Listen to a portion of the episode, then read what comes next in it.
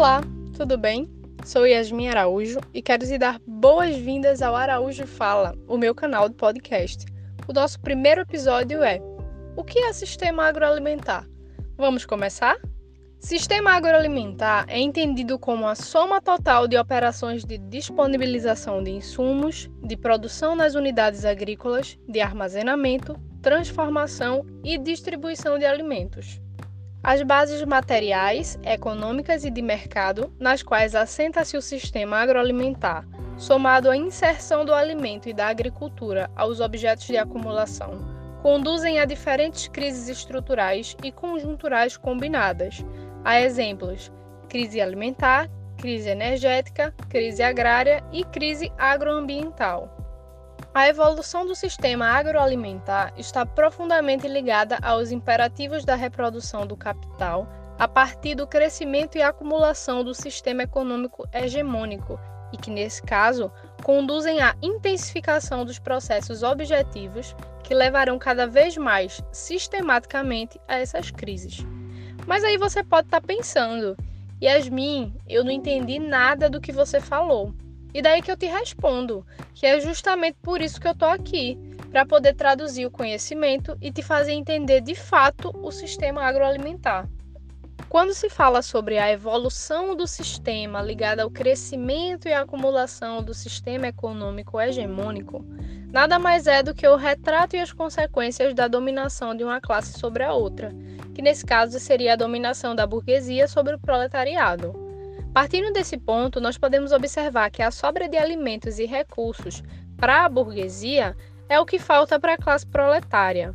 Mas eu não vim aqui dizer que os mais ricos devem sustentar os mais pobres, e sim que com uma divisão mais justa, que nesse caso seria que todos os seres humanos tivessem o acesso àqueles itens básicos de sobrevivência, né, como a água, comida e um teto sobre suas cabeças, poderiam ser extinguidos alguns problemas mundiais, como por exemplo a fome. Partindo para o conceito de segurança alimentar ou segurança alimentar e nutricional, pode-se afirmar que há uma profunda relação entre o termo e a raiz histórica dos contextos de crise. Vamos usar como exemplo a Segunda Guerra Mundial, quando a falta de alimentos na Europa fez com que as autoridades e organizações políticas mundiais buscassem estratégias para poder solucionar o problema da fome, assim também como buscaram alternativas político-econômicas para que se garantisse não apenas a quantidade, mas também a qualidade dos alimentos nesses tempos de crise. A partir daí, a gente pode observar um aumento da chamada crise agroambiental, porque ao intensificar a produção de alimentos para evitar a falta, o uso intensivo de insumos químicos, como os fertilizantes e defensivos agrícolas, que são os tão polêmicos agrotóxicos. Isso afeta diretamente a diversidade microbiana do solo e isso causa um desequilíbrio, já que esses micro-organismos eles são fundamentais para a revitalização e fertilização do solo. Então eu te pergunto, de que, que adianta produzir tanto alimento sem qualidade e degradar o solo a ponto de deixá-lo improdutivo?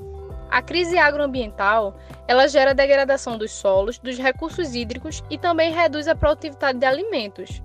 Então, qualidade nutricional e proteção biológica do solo devem andar de mãos dadas, para que tenhamos tanto alimento quanto um ambiente produtivo saudável, e assim a gente possa garantir a segurança alimentar e a proteção do meio ambiente. Eu acredito que com esse episódio você já tem muito o que refletir. Então, para terminar, eu gostaria de deixar uma frase de Riboy Mox, que é um professor de línguas e rapper angolano, que fala o seguinte: Sentir fome é um problema fisiológico, mas passar fome é um problema econômico.